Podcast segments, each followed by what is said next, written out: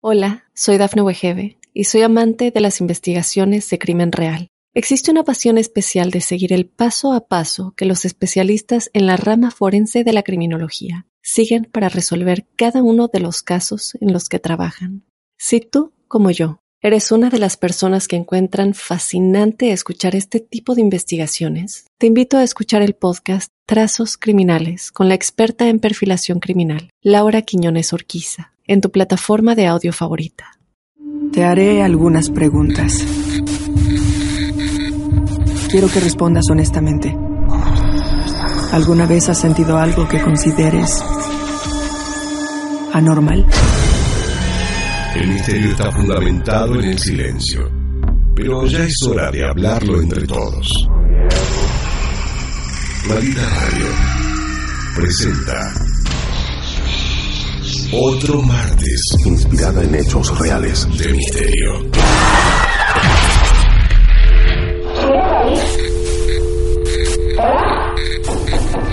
¿Quieres hablar con alguna de nosotras?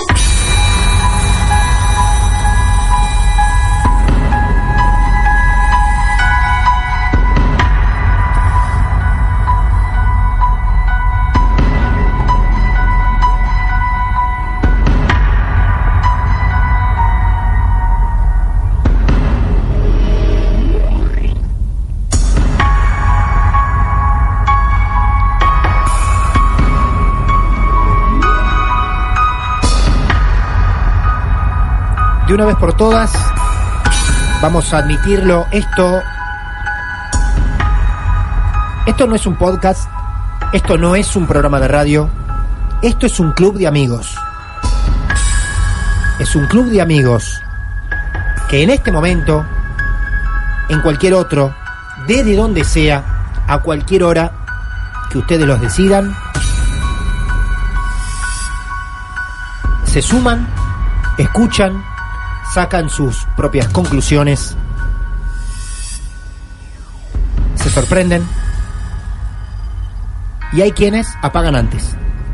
No siguen, no se animan. No basta, no puedo.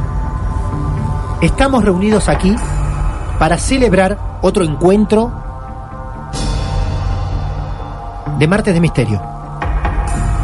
Este programa, este momento, se alimenta de casos reales. El caso de hoy trasciende otra vez la frontera de Mar del Plata. No se va tan lejos como la semana pasada que nos fuimos hasta México. Pero entiendo yo que nos quedamos dentro de Buenos Aires, me parece. Hoy vas a conocer la historia de Carolina, que está con nosotros al aire ya mismo. Carolina, buenas noches. Hola, buenas noches Martín, ¿cómo están? ¿Cómo andás? ¿Bien? Bien, todo bien. Acá tomando coraje para contarles nuestra historia.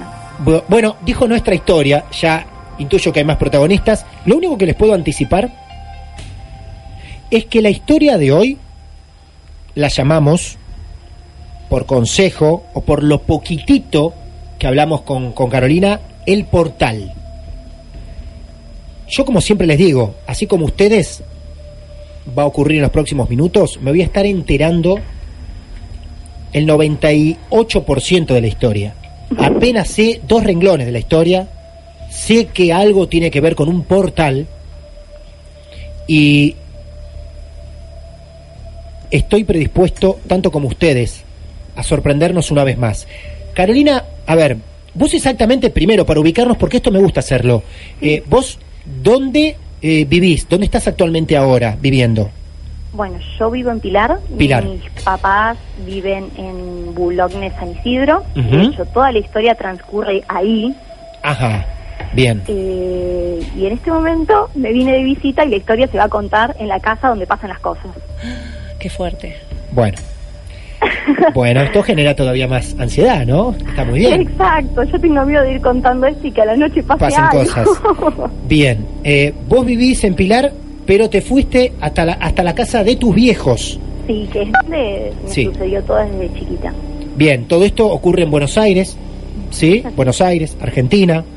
Em, en esa casa de tus viejos, ¿hoy quién vive?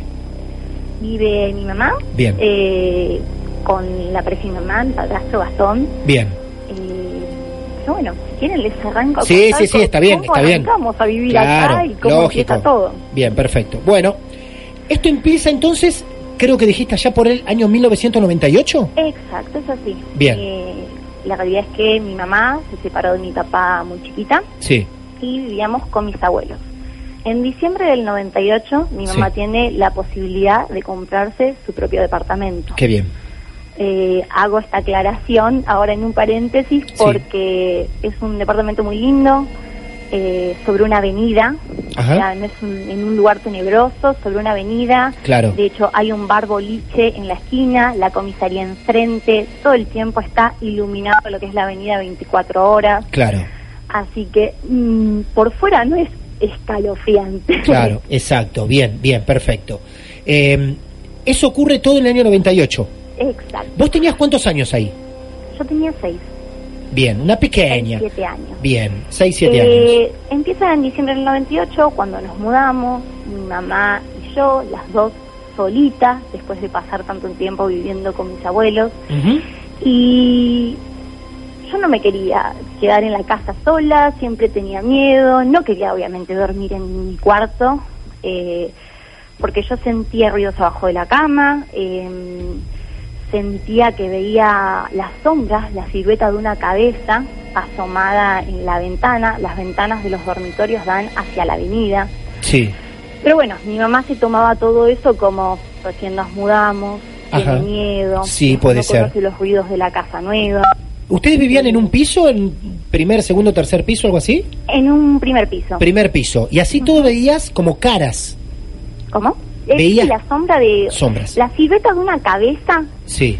yo veía por la ventana a la noche cuando dormía, yo tenía la cama enfrentada a lo que es la ventana. No, error. Y yo decía que veía que alguien me miraba, o sea, no le llegaba a ver ojos, boca. Yo veía la silueta de una cabeza, Sí. que bueno, mi mamá podría decir, es una avenida, es el foquito de algo. Ella siempre minimizaba todo. Bueno, a ver, hasta ahí entonces. Ustedes se mudan.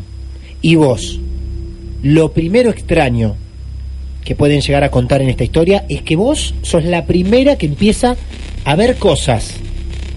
O A por lo menos lo que nos contás. Sí, Bien. sentir, escuchar, tenía pánico de estar en mi cuarto. es así. Eh, llegó un punto que dormía, cuando fui obviamente siendo más grande, en el colegio teníamos hockey y dormía con el palo de hockey adentro de las sábanas, del miedo. No, pará, pará, Eh, eso. ¿En serio llegabas a eso? ¿Qué? ¿Dormías con el palo de hockey entre las sábanas? Dormía con el palo de hockey adentro de las sábanas. ¿Qué podía hacer con un palo de hockey? La verdad, no sé, pero sentía protección. Claro. Tenía un teléfono de línea que estaba comunicado con el teléfono de línea que tenía en el cuarto de mi mamá. Entonces hay momentos que durante la noche empezaba a tener miedo, miedo, miedo. Yo sentía que veía eso, me tapaba con las sábanas, alcanzaba el teléfono, que siempre lo tenía al lado de la mesita de luz, y eh, apretaba un botón o un asterisco, la verdad que no recuerdo bien, y me intercomunicaba con el teléfono del cuarto de mi mamá para que me venga a rescatar, porque tenía tanto miedo que me tenía que venir a buscar. Eh, hay ocasiones que me despertaba y, y no podía mover el cuerpo, pánico, eh, imposible de, de- de llamarla, de poder pegarle un grito, porque las habitaciones están enfrentadas Sí. y en el medio hay un pasillo, que ese Ajá. pasillo en todo lo que es la historia es bastante importante. Bueno, a ver, para Caro, eh, ¿a vos esto te pasaba? Vos te acostabas a dormir, cierta hora, no sé, 11 de la noche. Vos te acostabas sola en tu cuarto, ¿sí? Inmediatamente cuando te acostabas empezabas a escuchar y a ver esa figura o dormías y te despertabas No, en mitad de la noche. Ah, o sea que esto ocurría a mitad de la noche más o menos. Sí, Bien. Sí, sí, más que nada de madrugada. ¿Y cada cuánto te ocurría esto? ¿Era todas las noches o era cada tanto? Y son recuerdos que la verdad que no te puedo decir todos los días porque era muy chica, 6, 7 años. Eh, hay partes que sí me acuerdo, obviamente me acuerdo de dormir con el palo de hockey y de llamarla, Claro. pero fácil del, durante la semana, mínimo cuatro veces me pasaba Claro. y creo que hasta podrían llegar a ser más. Bien, bien. Pero bueno, eh, era, era grande el miedo Sí. que yo tenía. O sea, casi- en un punto llegaba a dormir casi todos los días con mi mamá, porque claro, yo la yo la llamaba, ella me iba a buscar, o Sí. las pocas veces que pude tener coraje, Claro. y cruzar corriendo de una habitación a la otra, era dormir y despertarme con ella porque no podía volver a mi cuarto. Sí. Caro, te hago una pregunta. Sí. Eh, eras muy chiquita, así que eh, vos, no sé, ¿te afectó en alguna otra área? No sé, en la escuela, o No, eso que no podías dormir en bien. nada y bueno, siempre mamá dijo, bueno, no es nada. Sí. Eh, siempre minimizó todo, entonces Claro. bueno, ya está, es el miedo que puede tener un nene chiquito, no Bien. una fantasía, entonces a mí me decían, es tu imaginación. No, Bien. no Claro. pasaba más que Mm. eso. Ok, ok, perfecto. Bueno, Pero bueno, la casa era rara, o sea, eh, la compró mamá y al poco tiempo, más allá de mis miedos, hoy en día podemos entender, eh, aparecía humedad por toda la casa, eh, chorreaba agua en algunos lugares que no habían caños.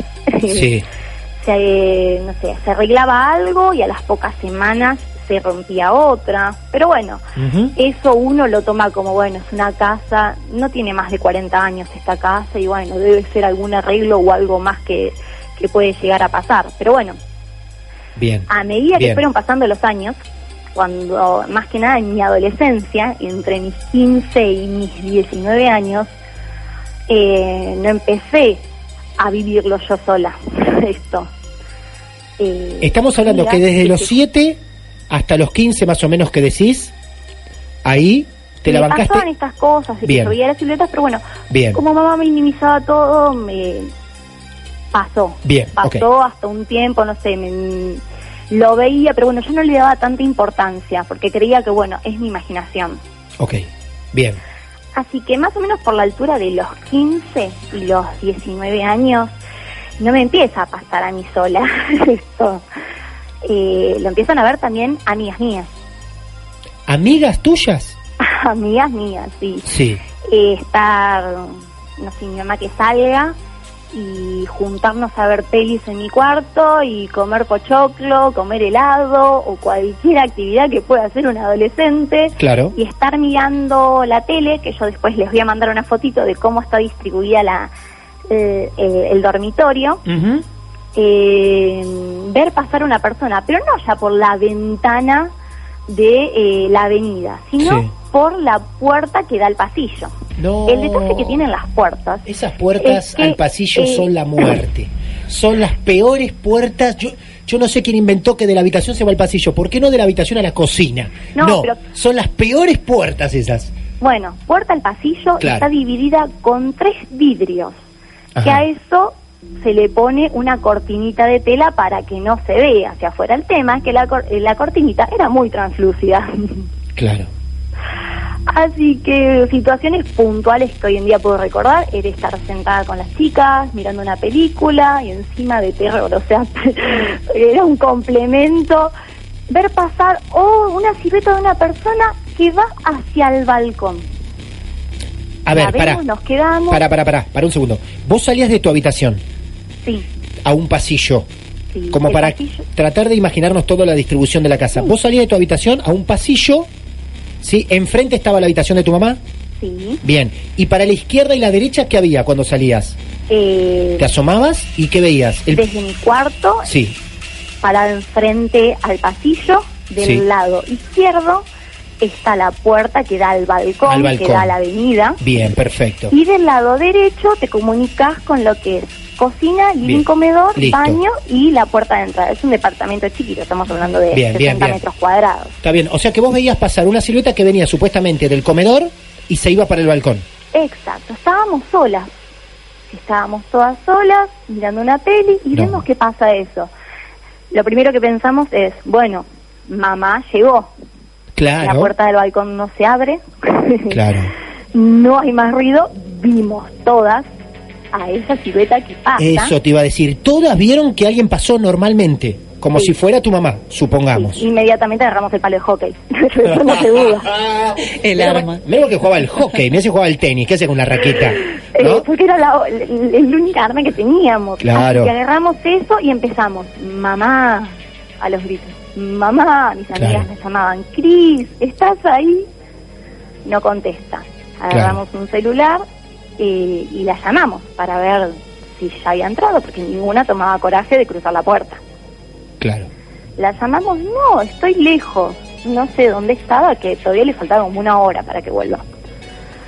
Así que empezamos a los gritos, Claro. mamá, por favor, volvé, necesitamos que estés acá, acabamos de ver que pasó una sombra que se va para el balcón, no vuelve, ataque de pánico de las cinco que estábamos, hasta que vuelve mamá. No había nada en la casa. Pero bueno, quedó esa situación de que no, no lo vi yo Sí, sola sí. y esas cosas que yo veía de chiquita las se estaba empezando a compartir con más personas. Sí, exacto. Era Ah. silueta 100%.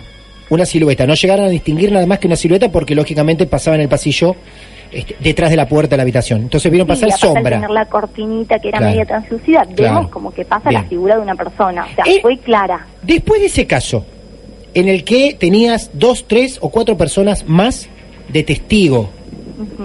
¿qué dice mamá? Están locas, chicas, estaban sugestionadas porque estaban mirando una película de Claro, terror. estaban, claro, está bien.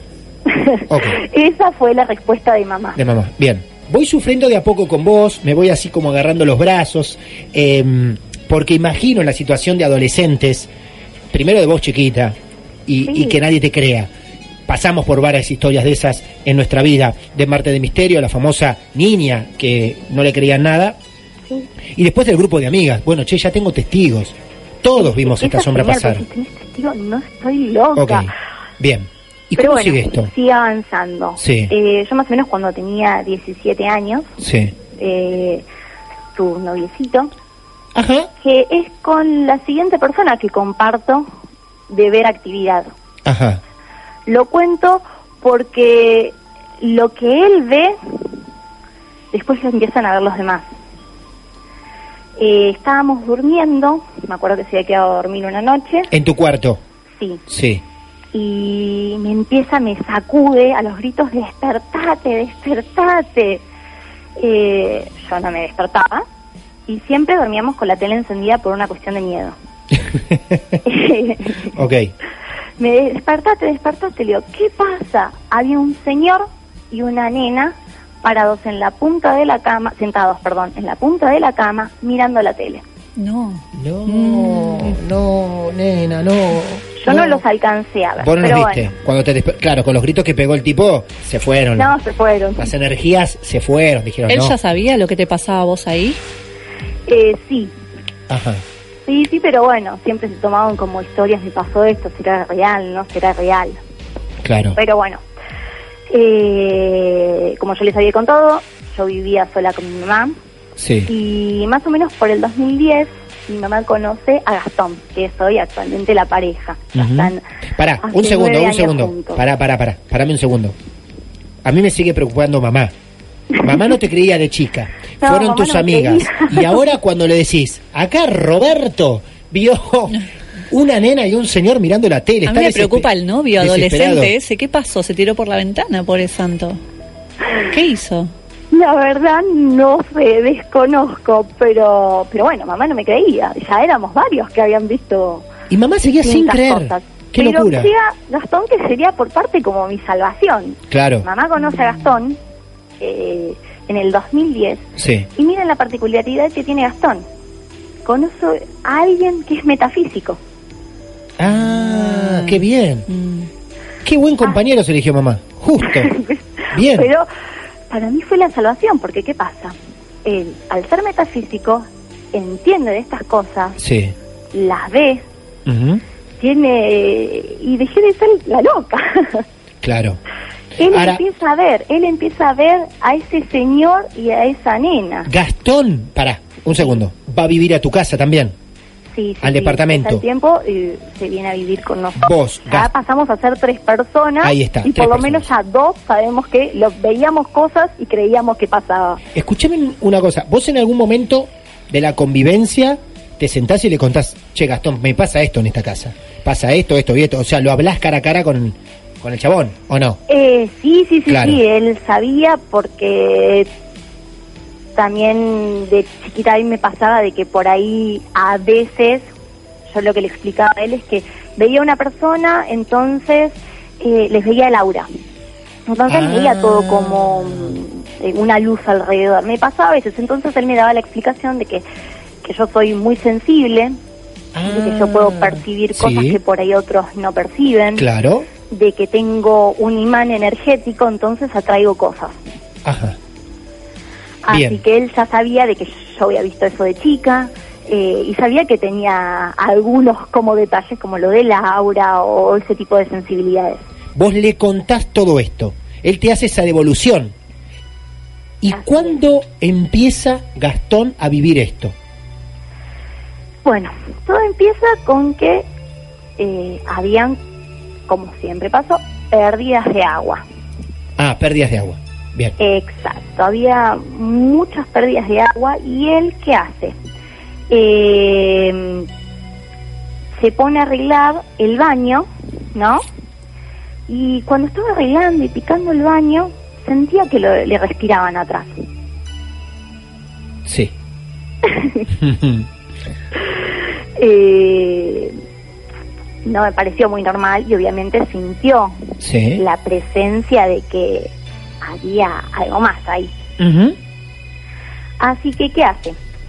Eh, él tenía una amiga que se llama Daily, que fue con la que estudió metafísica, ¿no? Bien. Entonces se pone en contacto con ella Sí. y le dice a Daily si podía venir, porque le resultaba raro lo de la respiración y estaba bueno como para tener también otra opinión. Perfecto. ¿Qué hace? Viene Daily, ¿no? Eh, medita, va a meditar directamente a lo que es mi habitación. Se pone a meditar, eh, ve a una nena vestida de blanco en una de esas meditaciones, que estaba hecha un bollo, así toda currucadita, de, al lado de la mesa de luz, del cuarto de ellos. Del cuarto de tu mamá. Sí. Ella medita en tu cuarto, pero ve a la nena en el cuarto de tu mamá. Bien. Así es, la ve. Eh, y también cuando pasa un péndulo, Sí, lo conocemos. Sí. ella empieza a pasar un péndulo por todas las habitaciones y cuando ingresa a mi cuarto, el péndulo se empieza, el péndulo, se- el péndulo se mueve en círculo. ¿no? Siempre, Cuando sí. en- encuentra o siente alguna energía que está mal, el péndulo se empieza a mover para todos lados. Bien. Bueno, se acerca hasta el cuadro, un cuadro que yo había pintado, Sí. que encima es un cuadro bastante particular, porque de cualquier lugar de la habitación en la que te parabas, el cuadro te miraba. mira, pero para, ¿lo pintaste vos? Lo pinté yo. Ah, mirá qué loco, porque existen esos cuadros, ¿no? De animales que te miran o, o- o a veces de Sí, niños. Esta es una chica. Pero, Esta es una chica que, ¿Sí? Te miraba del ángulo que estés en la habitación. Cuando se acerca el cuadro, se empieza a descontrolar el péndulo. Toman como precaución tirarlo. Pero bueno, previo a eso, me olvidé de contar antes de llamar a Daily, más Sí. allá de la respiración, ¿qué Ajá. pasa? Eh, empiezan a, aparte de respirarle a Sí. él, eh, se vi- vimos a alguien que pasaba por el pasillo vestido de blanco. Eh, la computadora se encendía sola. Eh, ¿Qué más? ¿De esto, ¿De esto quién era testigo? ¿Él también? Sí, ¿O vos todo. sola? Ya en un momento, ahí mamá empieza a creer. Ah, obviamente, claro, tuvo que venir Gastón para que le crea. Lo empezaron a ver todos, qué loco esto, porque, o sea, no se mostraba solo ante vos, sino que ya No, empezaron a verse. La, la energía, claro, yo no sé si es porque ya había otra persona que ya la podía identificar, Claro, aparecía y cada vez más con más fuerza. mira vos. Pero bueno, eh, ejemplos, Sí. estar buscando una cinta métrica, él tiene una, una hija que se llama Daniela, Ajá. así que estar buscando de a cuatro una cinta métrica que no la encontramos por ningún lado y después de la nada aparece en el medio Claro. de la cama. La típica, sí. La- una cinta métrica, Sí. así como algo tonto. Eh, Las personas, a medida, a medida que él o vos iban viendo esta persona que pasaba por el pasillo vestida de blanco, o sea, era la novedad casi del día de la semana, es decir, ayer la vi, hoy la vi, hoy pasó esto, ¿no? Sí. Enseguida, Era, juntar, bueno, sí, pasó esto. claro, Hasta, por ejemplo, uno de nuestros perros tiene, eh, tenía una zanahoria, las que tienen el chiflido, los muñecos de chiflido. sí, Sí. Claro. Bueno, de estar en el living No. y ver como de una habitación a la otra sale volando la No. zanahoria y el perro corriendo atrás de la zanahoria y nadie le había tirado la zanahoria. Claro.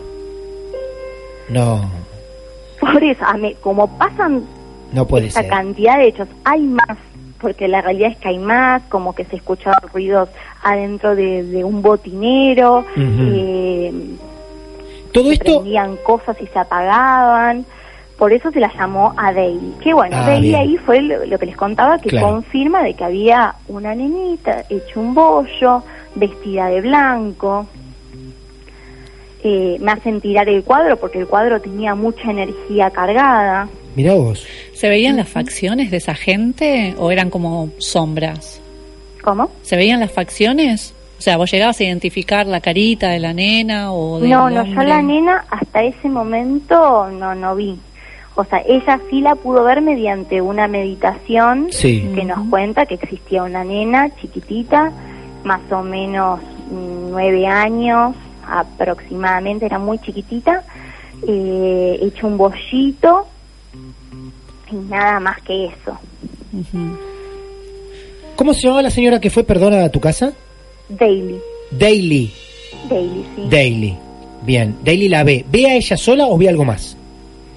No, ve eso y ve Sí. que estaba mu- con mucha mala energía el cuadro. El O sea, como que de, de todo lo que había en la casa, la mala energía estaba en mi dormitorio y en ese cuarto.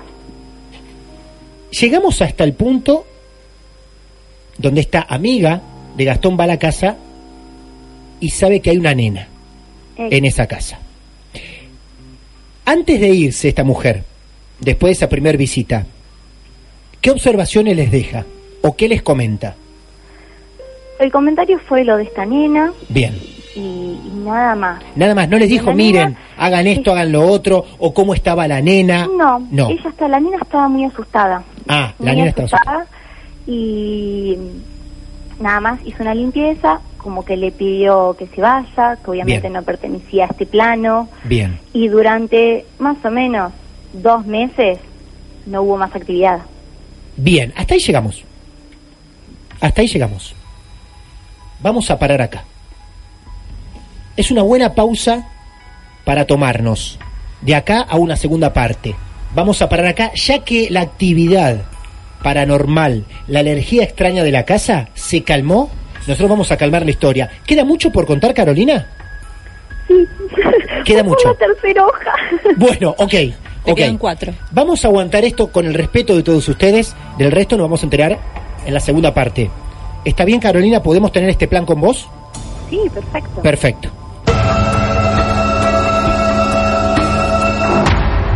Maldita Radio presenta otro martes de misterio. Hola, soy Dafne Wegebe y soy amante de las investigaciones de crimen real. Existe una pasión especial de seguir el paso a paso que los especialistas en la rama forense de la criminología siguen para resolver cada uno de los casos en los que trabajan. Si tú, como yo, eres una de las personas que encuentran fascinante escuchar este tipo de investigaciones, te invito a escuchar el podcast Trazos Criminales con la experta en perfilación criminal, Laura Quiñones Orquiza, en tu plataforma de audio favorita.